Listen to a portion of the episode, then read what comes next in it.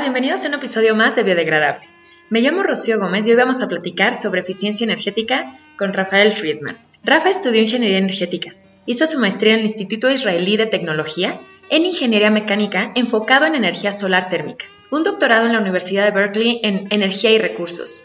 Trabajó 17 años en PG&E, Pacific Gas and Electric Company, desarrollando políticas de evaluación y gestión en eficiencia energética. Actualmente es el presidente de la Junta Directiva del Consejo de Chile en California. Rafa es un experto en evaluación de eficiencia energética, políticas y tecnologías. Bienvenido, Rafa. Muchas gracias por estar aquí. ¿Cómo estás? Muy bien, muchas gracias por tenerme en tu programa, Rocío. Estoy muy contenta. También le quiero agradecer mucho a Sigal por haberme pasado tu contacto y por estar aquí presente. Quisiera empezar, Rafa. Hay muchas cosas que quiero preguntarte, pero creo que lo más importante es ir desmenuzando un poquito todo el tema de las energías renovables y yéndonos por el principio. ¿Cómo podrías definirnos o explicarnos qué son las energías renovables? Mira, las energías renovables, a diferencia de cosas como el petróleo, son energías que en, los tiempos que nosotros manejamos, diarios, horarios, son flujos de energía que nosotros podemos capturar un pedazo de ese flujo y utilizarlo para nuestras necesidades. Las energías como los combustibles fósiles, en cambio, son energías que se aglomeraron, eh, se metieron al banco, si quieres, y que hemos estado sacando de esa cuenta de banco por muchos años y se, ha hecho cada vez más chica, porque no estamos generando nuevos combustibles fósiles a la velocidad que los estamos usando. Entonces cada día tenemos menos en el banco, en cambio las renovables es como un flujo de caja, que te entra dinero, te sale dinero y mientras no te gastes más de lo que está entrando, vas bien. Y el tema, eh, la energía en la que tú te has enfocado es la energía solar. ¿Cómo podrías explicarnos cómo funciona la energía solar y cómo de la energía solar, digamos, dependen todas las demás energías? Mira, el sol nos da toda la energía que usamos. Eh, nos da el viento, nos da el agua, nos da las caídas de cascadas, nos da, en un momento dado, fue lo que creó los combustibles fósiles también, porque fue materia orgánica que se guardó, que creció gracias al sol. Entonces el sol nos ha dado toda la energía que estamos usando y hoy en día tenemos tecnologías que podemos capturar el sol directamente, el viento directamente, las caídas de agua de hace muchos años que ya las hemos estado usando, de hecho eran las primeras fuentes de la humanidad, eran eh, los ríos eh, o las cascadas. ¿no? Así que las renovables en principio eran las fuentes prioritarias junto con la biomasa, la leña, ahí empezamos, ¿verdad? Y con el tiempo fuimos capturando los combustibles fósiles, de hecho, eso recién empezó a mediados, hacia fines de 1800. O sea que los combustibles fósiles son algo bastante nuevo, en el caso del petróleo, en el caso del carbón un poquito más atrás, pero son combustibles que hemos usado realmente por 200 años y en esos 200 años casi nos los hemos acabado. Pero aún más importante, el impacto ambiental que están teniendo el uso de esos combustibles es uno que ya no podemos ignorar.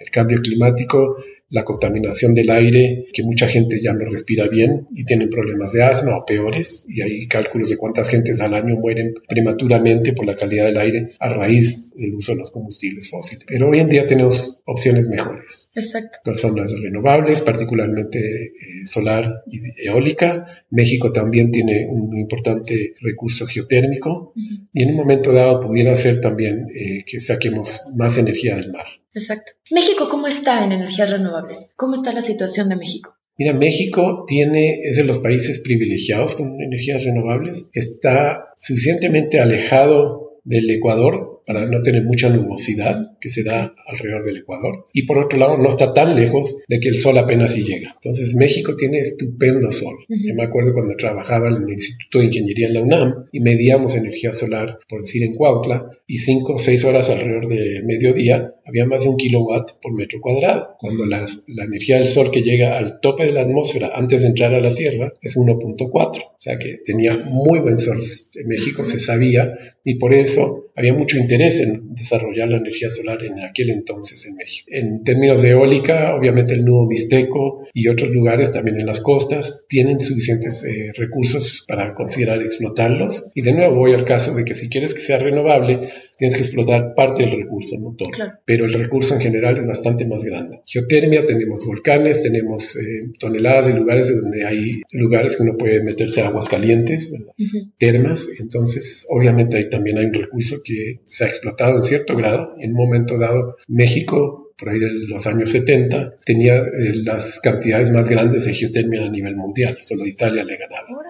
Cerca de Cerro Prieto, en, Baja California. Y ahorita tenemos todas las condiciones propicias para ser, digamos, potencia en energías renovables, ¿no? Tenemos sol, tenemos viento, tenemos geotermia, tenemos mares, tenemos todo. ¿Y cómo están los porcentajes de mal en torno a la energía renovable. Mira, lo que me da tristeza es de que había mucho interés en apoyarlas, en desarrollarlas, desarrollarlas con tecnología mexicana incluso. Me acuerdo que el Politécnico tenía eh, una fábrica de, fotovoltaicos en aquel entonces, eh, no sé cómo esté hoy. Eh, hubieron programas para instalar celdas fotovoltaicas en como 30.000 poblados en los tiempos de Salinas. no sé cuántos de esos sistemas todavía existen. Entonces México tiene la capacidad humana para instalarlos, para darles mantenimiento, para operarlos. Tiene la capacidad industrial también para hacer eólica en este país, hacer solar también. Y lo triste es que uno no lo ve. O sea, yo veo, estoy aquí en Querétaro y veo aquí y allá a duras penas un calentador solar de agua traído de China, que pudiera bien fabricarse aquí, pero obviamente la capacidad de China de fabricarlas a un precio muy menor no hace competitivo comprarlo desde China y traerlo un barco a México. El recurso está ahí, el recurso natural existe. Eh, la capacidad de usar ese recurso es donde falta implementar tanto políticas como crear una infraestructura para que haya tanto la capacidad humana como técnica y tecnológica para crear toda una industria de renovables y aprovecharla. Ahí está. Exacto, y aparte es significativamente mucho más barato que las energías de combustibles fósiles. Lo divertido con que estamos viendo es que los últimos 10 años, tanto lo eólico, o sea, el viento, como lo solar, eh, en este caso las celdas fotovoltaicas que convierten la luz solar en electricidad, han reducido sus precios un 80-90%. ¿Qué ha pasado con los combustibles fósiles? Han subido, han bajado. En general hay una tendencia a que suban. ¿Por qué? Porque estamos finalmente internalizando parte de los impactos ambientales y sociales que causan estas energías. En general, cualquier energía que uses va a tener un impacto. Y por eso también me he metido mucho en eficiencia energética. Porque la energía, la mejor energía es la que no usas. Pero entonces, Rafa, tenemos una economía mundial que depende principalmente de los combustibles fósiles. ¿Por qué este, este amor al petróleo? ¿no? Nos explicabas hace ratito antes de empezar a grabar que del carbón ya nos estamos despidiendo y ya que el carbón ya, ya le podemos decir adiós. Pero ¿por qué está pasando esto con el petróleo que la gente eh, o que las industrias, gobiernos y la gente se rehúsa a decirle adiós? Hay varias cosas que, que tocan eso. Por un lado, el petróleo es una maravilla. El gas natural es una maravilla. Con un poquito de petróleo en un tanque de gasolina puedes andar cientos de kilómetros. No hay muchas fuentes de energía que estén tan concentradas y te entreguen tanta energía para cosas que quieres usar. Y el petróleo lo usamos en una variedad inmensa de cosas. Son fuentes muy útiles, pues tienen mucha energía concentrada. Las fuentes renovables, en cambio, no están tan concentradas. Entonces, requieren de más infraestructura para aprovecharla, requieren de más espacios para aprovecharlas. Y tenemos también 200 años de haber estado promoviendo y apoyando la creación de una infraestructura que soporta a los combustibles fósiles. Y entonces ellos no solamente tienen la infraestructura ya, ya ahí y el desarrollo tecnológico y una industria madura, sino que también tienen una fuerza política enorme. Eh, apoyan a candidatos que van a seguir apoyando los subsidios que se le dan al petróleo, al gas natural, no solamente subsidios directos como aranceles, eh, sino que también el apoyo que se le da a infraestructura que requieren estos para poder eh, seguir teniendo negocio, como son puertos y toda la infraestructura de transporte. Mucho de la inversión que se hace en un momento dado por parte del gobierno es en expandir y mejorar las redes de, de transporte se invierte mucho en calles, se invierte mucho en carreteras, no se invierte tanto en líneas de transmisión, no se invierte tanto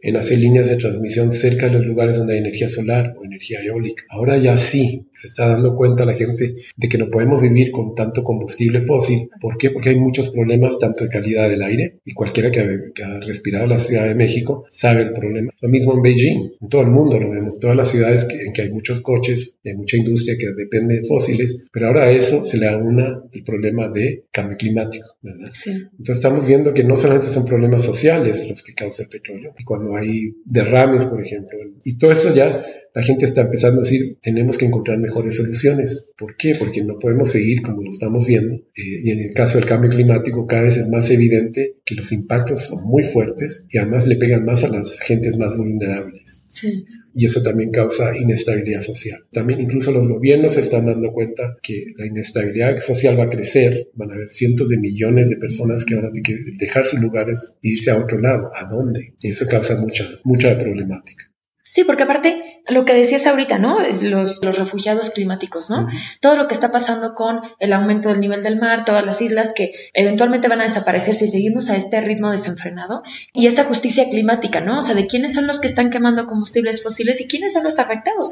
Ahorita es lo que está pasando en Haití, lo que está pasando en, todos estos lugares, ¿no? Que, que dices, ay, no puede ser que les llueve sobre mojado, ¿no? O sea, que ya se estaban recuperando del terremoto anterior y ahora llega el nuevo, ¿no? Y, además llovió. Sí, sí, sí, exacto, ¿no? Entonces es ahí esta parte de el que quema, no, siempre las, consecuencias las tienen ellos de primera mano, ¿no? El aire sí, porque eso es muy notorio, ¿no? Lo que pasa en Japón y en, Beijing, en Ciudad de México, pues eso es como su, de primera mano el aire se contamina. Pero de repente los lugares que queman más combustibles fósiles no son los más afectados, como que se afecta al de abajo, ¿no? Al de los países en vías de desarrollo. Que en todo también lo que platicábamos hace ratito, que en todas estas COPs y en todos estos acuerdos de París y esto, los tomadores de decisiones siguen siendo los mismos ¿no? Y siguen viendo por sus mismos intereses y a lo mejor empiezan a reducir sus emisiones a costa de quemar combustibles fósiles en otros lugares, ¿no? Para ellos quedar limpios, pero pues están, siguen ensuciando los países que, que siempre se han ensuciado, ¿no? Entonces, bueno, también hay, buenas noticias, o sea, dentro de todo esto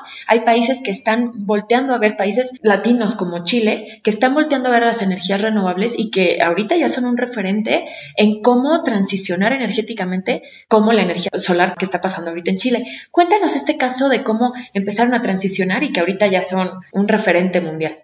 Lo divertido de Chile es de que en parte hay tanta energía solar, no solamente porque el recurso es el mejor del mundo, sino porque ellos creen en el neoliberalismo a morir, que el mercado decida. el mercado decidió, solar es lo más barato, es lo más limpio, aún sin internalizar los impactos sociales y ambientales que tienen los fósiles. Entonces, ahorita, hoy por hoy, si tú quieres construir una planta nueva eléctrica en Chile, lo más barato es solar, lejos. Y además es un recurso del mismo país. Entonces no tienes que importar como le ocurría con los combustibles fósiles y eso ya no es un egreso que estás mandando al exterior, sino que estás creando valor dentro del país, estás creando empleo dentro del país a todos los niveles, desde el cuate que instala hasta el ingeniero que diseña, hasta el que le da el mantenimiento, hasta el que crea una startup que, que, reduce el consumo de agua para limpiar los paneles que se llenan de polvo, te empieza a tocar a todos los niveles, le da oportunidades de trabajo a mucha gente que de otra forma no tendría. Son buenos trabajos y como que se ha ido cambiando tan rápido la matriz en Chile que hoy por hoy toda la nueva construcción eléctrica es solar en su mayoría y algo eólica porque también Chile tiene el mejor viento del mundo. Eh, que estos lugares tan lejos de, donde está la mayoría de la población y los usos de energía, sí, pero es cosa de poner las líneas de transmisión y traer esa energía a los focos de demanda. Y eso lo ha hecho Chile. Y lo ha hecho sin subsidios. Simplemente se abrieron reglamentos que permitieron entregar energías renovables al mercado y existían ya los reglamentos que decían que se había que despachar la planta eléctrica más barata, era la solar. Entonces lo divertido fue que los mismos que trataban de proteger a los combustibles fósiles se les revirtió la moneda y hoy por hoy tienen que apoyar a, los renovables y les conviene y ven que es un buen negocio.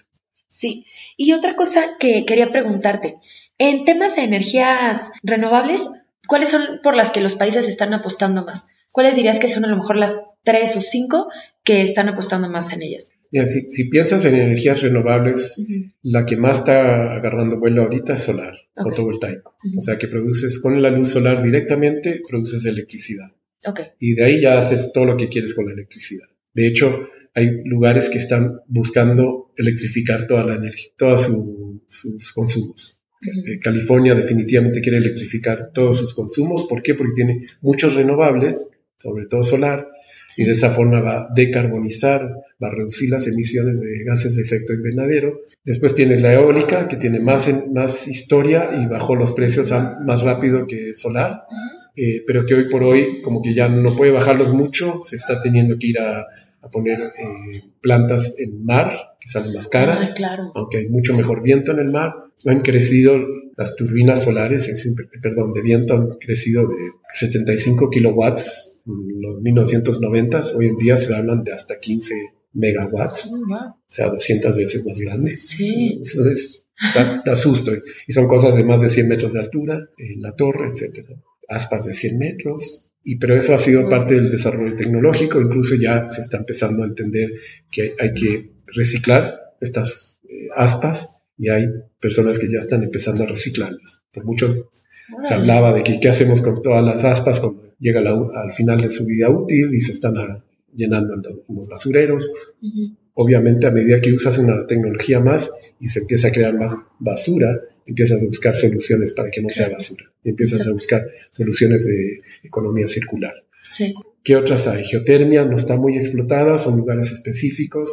Toda la zona del Pacífico, donde están todos los volcanes, las termas, obviamente ahí hay un recurso, no se ha utilizado mucho, pero se puede utilizar mucho la tecnología que se aprendió con combustibles fósiles, con petróleo, para hacer los pozos de geotermia y el limpiado del agua que sale, etc. Esos son los tres grandes.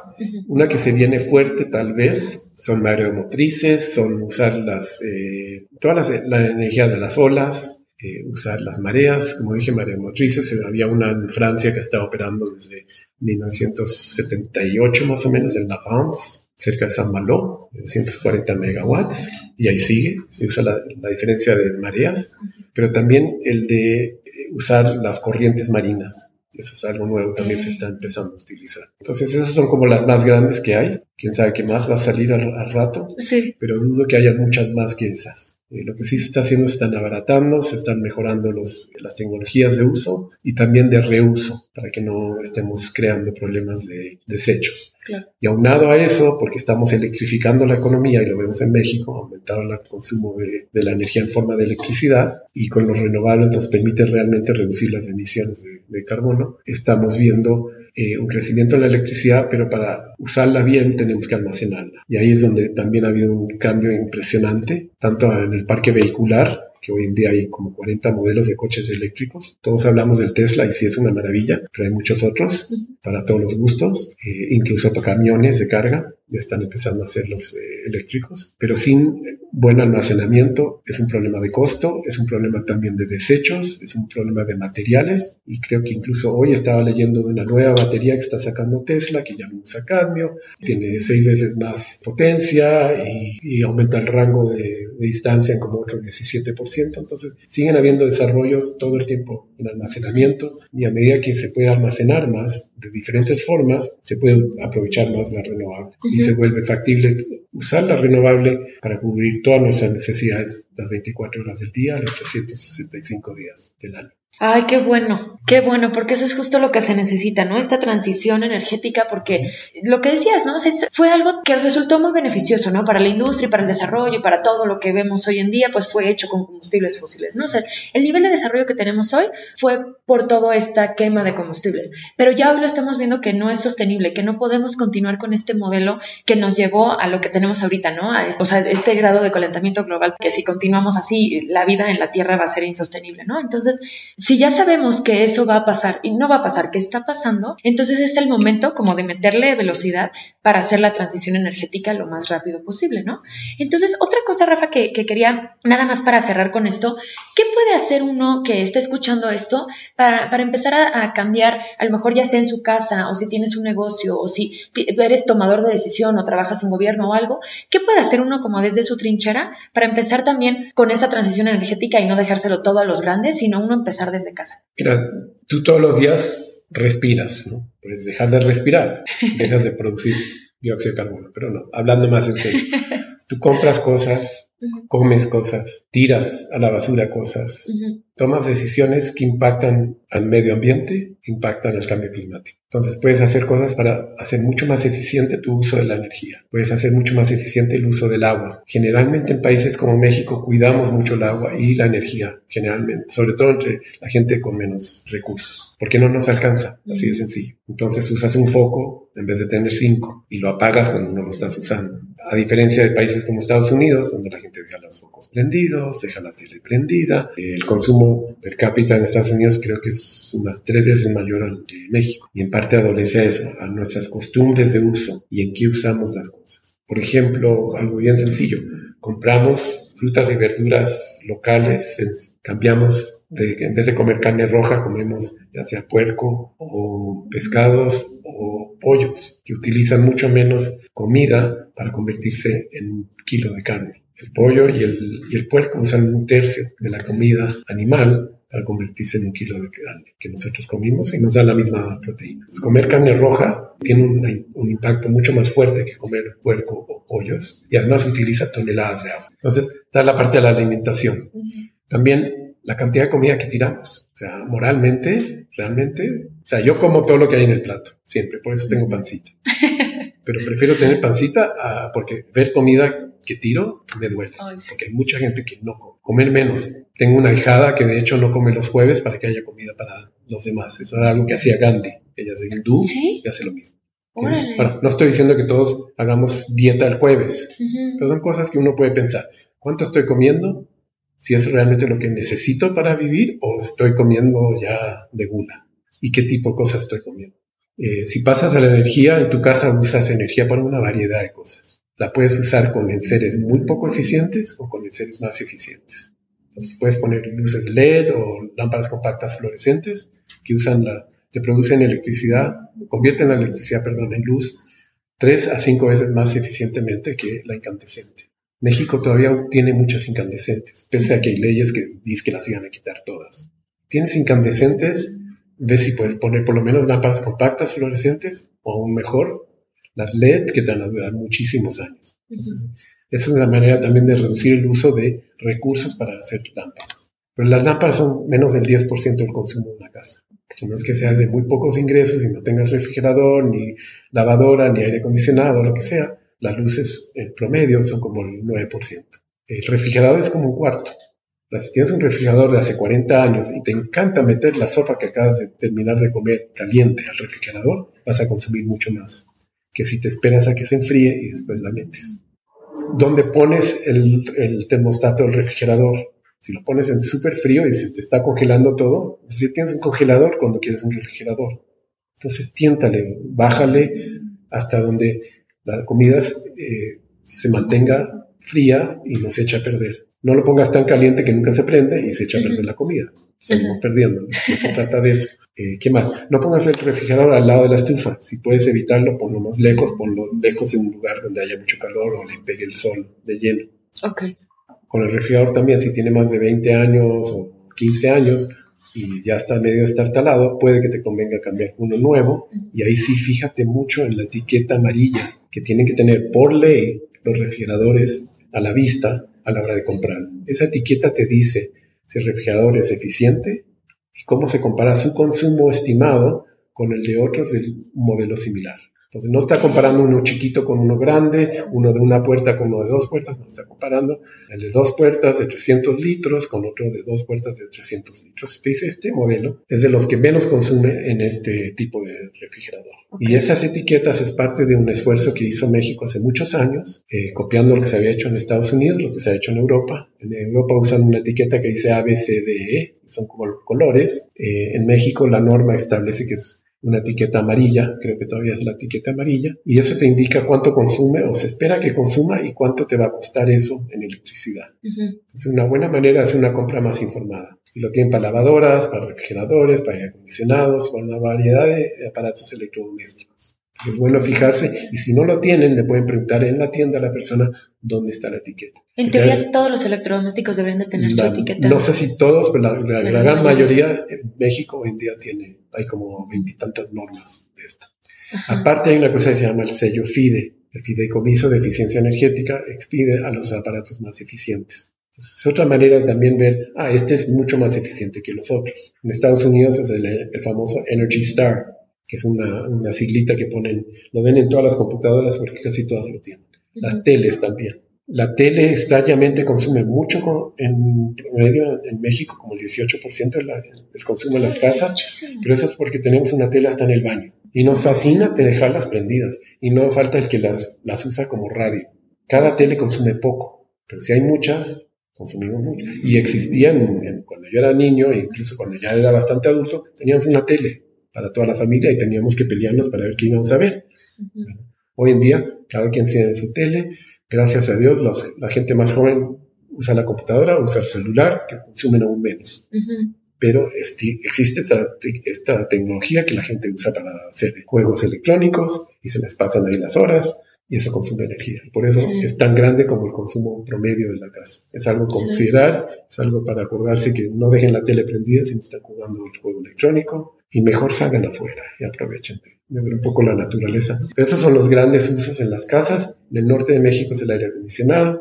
Ahí el aislante es crítico. Eh, mientras más aislante, mejor. En el techo, eh, aislar bien las ventanas para que no, se, no haya fugas a través de las ventanas o que entre aire frío o caliente, según sea. Para calefacción es el mismo problema.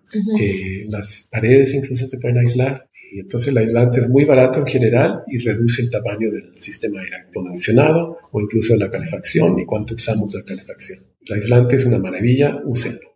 Instálenlo, se puede ir instalando de a poquito, si es que a uno no le alcanza, pero por lo menos así uno va reduciendo su consumo de gas o de electricidad y con lo que se ahorra puede ir instalando más. Perfecto. ¿Y a gran escala? ¿Qué recomendarías como a gran escala? ¿En empresas, en, en industrias? Claro. A gran escala hay muchas cosas que se pueden hacer en industrias. Ahora hay una, todo un programa que ayuda a las industrias a identificar sus grandes usos y cómo hacerlos más eficientes. Es básicamente un sistema de gerencia de energía o gerencia de agua o gerencia de cualquier insumo, al igual como hacen gerencia de capacidad humana.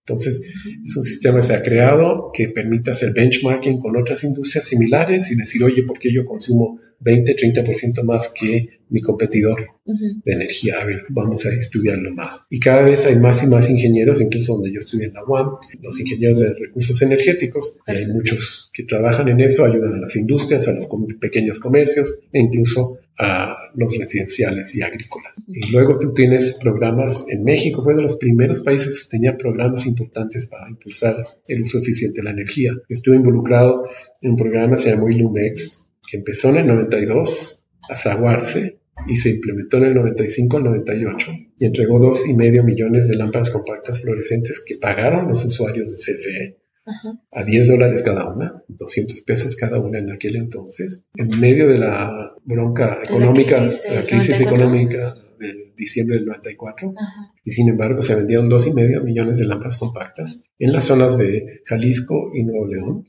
era un referente mundial en ese momento. Era el programa más grande de lámparas compactas fluorescentes a nivel mundial. El Banco Mundial trató de usar algo similar en otros lugares después de eso. Y México de ahí pasó a un programa como una parte también de cambiar las tarifas eléctricas que eran muy confusas. Tenían siete escalones, enormes subsidios y que también fueron aislando casas los techos de las casas del norte de, México, donde había necesidades fuertes de aire acondicionado y estaba moviéndose mucha gente a vivir en esas zonas, ¿no? Mexicali, Baja California Norte. Entonces, México en un momento dado, a fines de los 70, principios de los 80, hasta, los, hasta casi el año 2000, era un referente mundial en programas de eficiencia energética. Había creado la CONAE, que hoy es la CONUE, había creado el FIDE, habían salido del PRONURE y el PAES del CFE. Tenían gente que me quito sombrero, echaban tantas ganas a esto, con tan pocos recursos, y hasta la fecha han seguido ahí. El maestro Don de Buen, que fue compañero mío en, Berkeley, ha dirigido la, CONU, la y la CONUE por muchísimos de esos años, con mucha entrega, con nada de presupuesto. Entonces, denle más lana,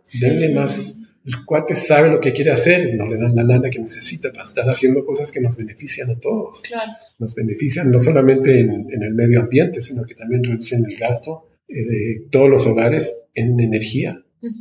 Además es una oportunidad. Sí. Porque México es referente para todo Centroamérica. Sí. Rafa, y ya por último, ¿qué sería como lo más importante, como el mensaje que quisieras dejarnos en torno a qué podemos hacer nosotros, cómo están las cosas y, y cómo si seguimos así el futuro al que nos enfrentaríamos? El futuro, si seguimos como estamos, pinta muy negro, pinta muy, muy negro no tanto por el cambio climático, sino que incluso el tipo de conflictos bélicos que se van a dar y pudieran incluso llegar a ser nucleares. Eso es lo que más miedo me da, realmente. Entonces, ¿cómo evitamos eso? Di algunos ejemplos de lo que puedes hacer en tu casa, pero eso solamente llega hasta cierto punto y no todos lo pueden implementar. Gente de pocos recursos no puede estar comprando LEDs de 3 mil pesos, 6 mil pesos. Necesitan ese dinero para cosas mucho más importantes. Entonces, ahí es donde tiene que entrar el gobierno, ahí es donde tiene que entrar el sector público y privado. Y para lograr que ellos realmente se metan de lleno y vean que en la transformación ellos también ganan,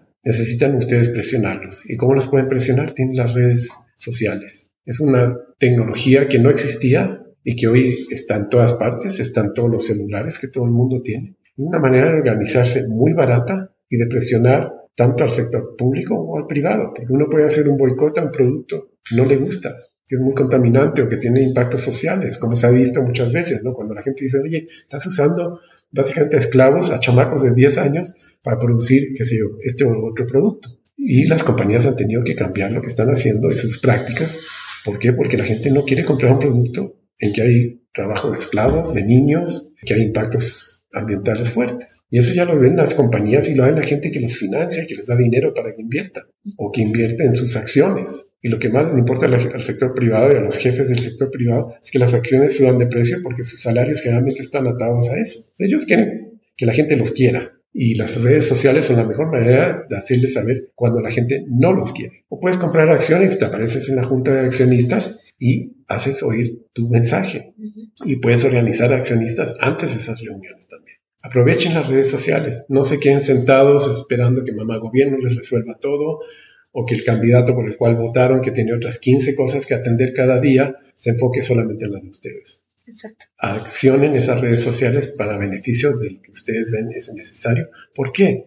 Porque no hay tiempo. Lo están diciendo por todos lados. Nos dicen, nos quedan 10 años para cambiar el rumbo o la naturaleza va a agarrar su propio vuelo y no hay manera de cambiar el rumbo. Si empieza a salir todo el metano de la tundra de Rusia y de Alaska y de Canadá, bye bye no hay nada que podamos hacer aparte de tal vez capturarlo y eso todavía no lo sabemos hacer. Realmente no tenemos tiempo. Si alguien les habla que para el 2045 va a ser esto, para el 2050, lo siento. Mi jubilación es en, en el 2030. Tu vida es en el 2030. La de tus hijos tal vez en el 2050 si todavía estamos. Sea, no hay tiempo. Y realmente es un problema moral y ético el que estemos aquí papando moscas en vez de estar actuando. No esperen, actúen, actúen a nivel personal, actúen y organícense a nivel social. Porque no hay tiempo. Así de sencillo, no hay tiempo. Ese es el mensaje que te daría. Y hay mucho por hacer y muchas oportunidades. Sí. Muchas gracias, Rafa. Qué bueno que cierras con esto para, para despertar el sentido de urgencia y darnos cuenta que somos muchos y, justamente por eso, si aprovechamos eso que somos mucho para, muchos para cambiar las cosas, vamos a poder quedarnos aquí, ¿no? Porque lo que hablabas hace ratito, la realidad es que no estamos luchando por, por salvar el planeta, ¿no? El planeta se va a regenerar y el planeta va a seguir y los ríos eh, tomarán su cauce y se empezarán a limpiar solos, o sea, las cosas van a, van a cambiar, lo que, lo que va a cambiar es que nos van a, nos van a quitar del mapa, ¿no? Entonces, pues realmente es una lucha por la supervivencia humana, ¿no? Por nuestra especie. Pero entonces, pues eso, ¿no? hay que aprovechar lo que ahorita tenemos, la tecnología, saber usarla en pro a esto y pues bueno, todos empezar a ponernos las pilas en esto porque si no nos enfocamos en esto, no, no hay nada más importante, ¿no? O sea, es realmente, pues, ¿qué puede ser más importante que el seguir vivos, ¿no? Es seguir existiendo, exactamente. Rafa, nada más, te puedo hacer 10 preguntitas. Estas son personales, nada más para terminar el episodio. La primera es, ¿cuál es tu lugar favorito? La playa. ¿Cuál crees que sea el peor defecto del ser humano? Avaricia.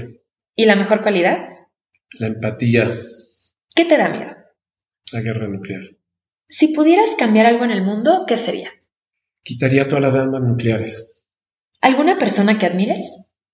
Muchas. Eh, a nivel mundial yo creo que gente es como Gandhi. A nivel personal tengo muchos colegas incluso en México que admiro por su entrega, por, una sociedad mejor. Eh, una de ellas tiene cumpleaños hoy. Susana, tú eres una. Gentes como Don que trabajan todos los días por eficientar más el uso de la energía. La, lista es, larga. Muy bien. La siguiente es, ¿cuál crees que sea una experiencia que todos deberíamos vivir? Amar. Si alguien te financiara un proyecto, ¿qué harías?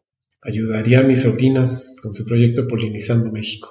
¿Qué le recomendarías a alguien que quiere empezar en un tema medioambiental o en un tema de energías renovables y no sabe cómo?